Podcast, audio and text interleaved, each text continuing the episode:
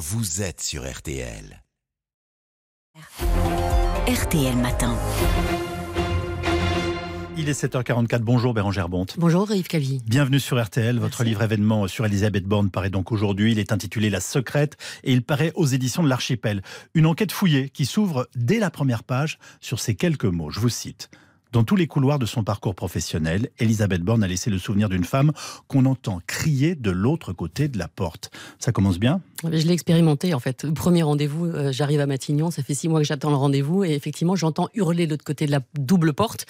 Euh, vous imaginez la scène, vous êtes avec la conseillère et c'est tout un petit moment de gêne et en fait c'est même pas, il y a même pas de gêne parce qu'en fait c'est tellement, ils sont tellement habitués, c'est horrible à dire mais euh, c'est comme ça. C'est le tempo de la vie avec euh, Elisabeth Borne, première ministre. Alors précisons que justement le chef de gouvernement vous a consacré du temps, euh, même si je crois que vous avez dû vous accrocher pour obtenir le premier rendez-vous.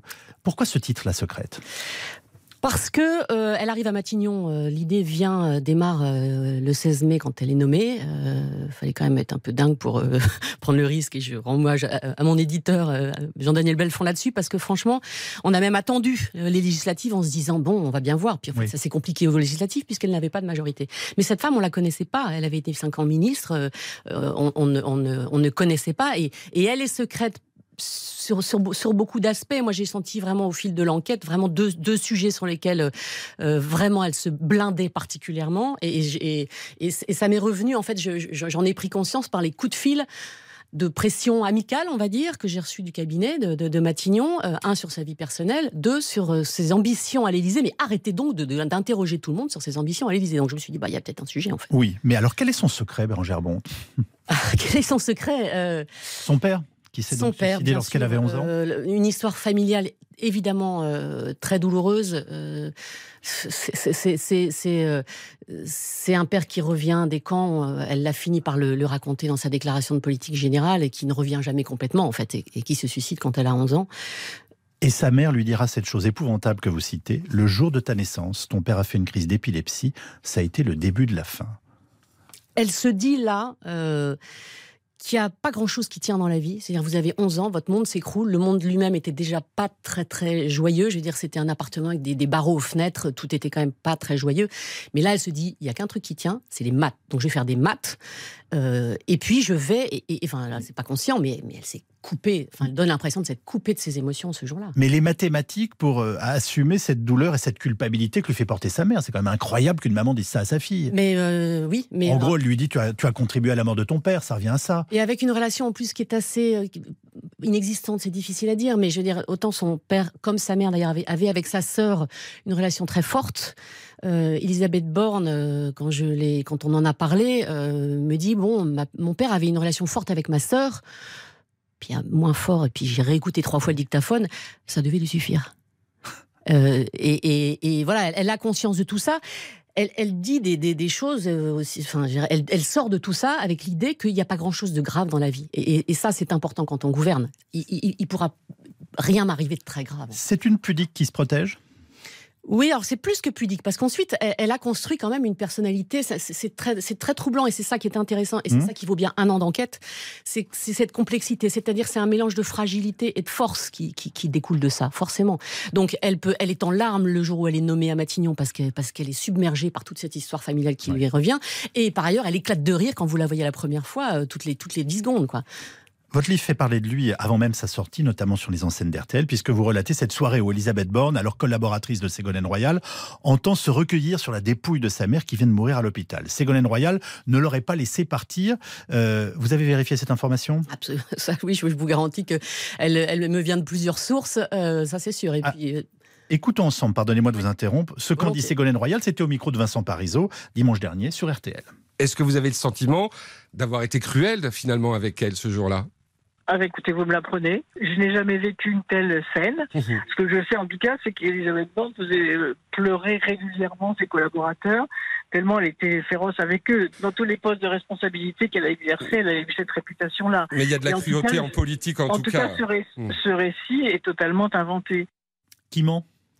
À votre avis Vous pensez, vous pensez qu'on écrit des choses pareilles sans avoir euh, verrouillé, triple verrouillé et demandé évidemment trois ou quatre fois un entretien avec euh, Ségolène Royal euh, qui, qui, qui, Elisabeth Borne dit que c'est l'expérience la plus stressante de sa vie d'avoir travaillé. D'avoir travaillé avec, Madame Royal. Absolument. Quand on connaît sa vie par ailleurs. C'est quand même fort. Alors, parmi les surnoms quand même qu'il a poursuivi depuis son entrée en politique, il y a celui de Méchanta. Ça m'a fait beaucoup rire. Méchanta, euh, j'imagine ça vient de Cruella. Je ne l'avais pas celle-là, à vrai dire. Méchanta. Mais euh, non, non, mais c'est euh, cette brutalité-là dont parle Ségolène Royal, elle est, elle est, elle, est, existe. De fait, elle existe. Moi, elle, ça me pose beaucoup de questions quand on l'entend parler de, bien-être au travail, ce qui est sans doute une réelle préoccupation, mais par pas pour ses collaborateurs apparemment. C'est-à-dire, c'est quelqu'un qui est tellement, c'est une famille de, haut potentiel. Quoi. Ils sont tous, euh, alors donc, Speed. voilà. Et donc elle, elle, a une telle exigence avec elle-même qu'elle l'a aussi avec les autres. Elle comprend pas que les autres n'aillent pas aussi vite, n'est pas, n'est pas une précision de, sur tous les chiffres à la septième décimale. Quoi. Alors il y a un mystère aussi sur Monsieur Borne. Oui. S'il existe. Eh ben, écoutez, alors ça, c'est évidemment. Alors, c'est toujours un sujet compliqué en France, hein, le, compagnon. Mais il se trouve que c'est elle qui a, qui, a, qui a, mis en scène le compagnon. Elle arrive à Matignon, disons les choses. Il y a ces rumeurs d'homosexualité qui ressurgissent. Oui. Qu'elle dément pas n'importe où, dans Tétu, magazine très identifié de la, communauté LGBT.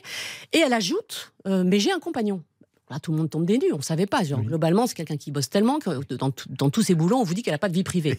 bon, donc moi, je fais la biographie. Qu'est-ce que je fais? Je cherche qui est cet homme. D'autant qu'un mois plus tard, on le, on le, retrouve en photo dans Closer et on nous dit c'est JC, son grand amour donc euh, qui est JC, euh, voilà, vous cherchez. Et, encore une fois, il serait, il serait moniteur de voile, l'enquête s'arrête. Sauf que cet homme a un profil très politique, qui est euh, catholique, de gauche, écolo, très engagé. Il était président d'une association qui s'appelle les Poissons Roses, qui est mhm. appelée à la Manif pour tous. Donc, et elle l'embauche à la RATP quand elle est présidente de la RATP en 2015 tout ça pose question. Et, et puis, ce qui pose surtout question, effectivement, c'est qu'à la fin de la fin de la fin de la fin, sur son blog, cet homme dit qu'il est paxé depuis 2021 avec une autre femme. Or là, les photos de Closer, c'est 2022. Et Matignon m'a bien confirmé que l'homme de Closer, c'était bien le compagnon. Moi, je, elle fait ce qu'elle veut. Euh, simplement, je, pose des questions, à minima. Ben oui, et on n'a pas toutes les réponses, euh, et ça, c'est très clair. J'ai demandé à la revoir, surtout avec tous ces éléments-là, forcément, je n'ai plus jamais eu de nouvelles. c'est le seul rendez-vous que vous n'avez pas pu avoir. À la lumière du portrait que vous faites, vous pensez que la Première ministre a un réel avenir en politique? Alors oui, et, je crois que ça trouble beaucoup de gens parce que c'est, ça n'est pas une femme politique au sens classique. D'abord, elle a un parcours, euh, c'est, une polytechnicienne, c'est une pure ingénieure. Donc, quand elle fait la semaine dernière, elle présente sa, sa feuille de route des 100 jours, tout le monde dit, oh, il n'y a rien de tout, il n'y a, y rien, etc. C'est, faux. Il y a, y, a, y a, un catalogue de mesures, justement, de santé, d'éducation, de justice, de, de police, etc. Donc, elle, elle voit son boulot comme ça.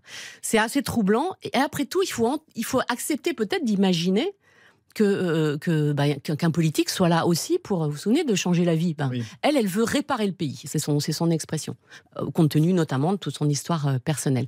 Maintenant, c'est vrai que ça manque un peu d'un souffle global, d'une, d'une vision globale. Et, et, ce qui est très troublant, c'est qu'elle l'a ça quand, vous l'avez en entretien, quand je l'ai eu en entretien euh, individuel comme ça, notamment pour parler au moment de la réforme des retraites, je l'ai vu quatre jours avant sa présentation, c'était extrêmement intéressant la vision du travail qu'elle avait, euh, de, réparer le pays, de refaire nation, euh, les jeunes, les vieux, etc. Sauf que tout ça n'apparaît plus dans la réforme.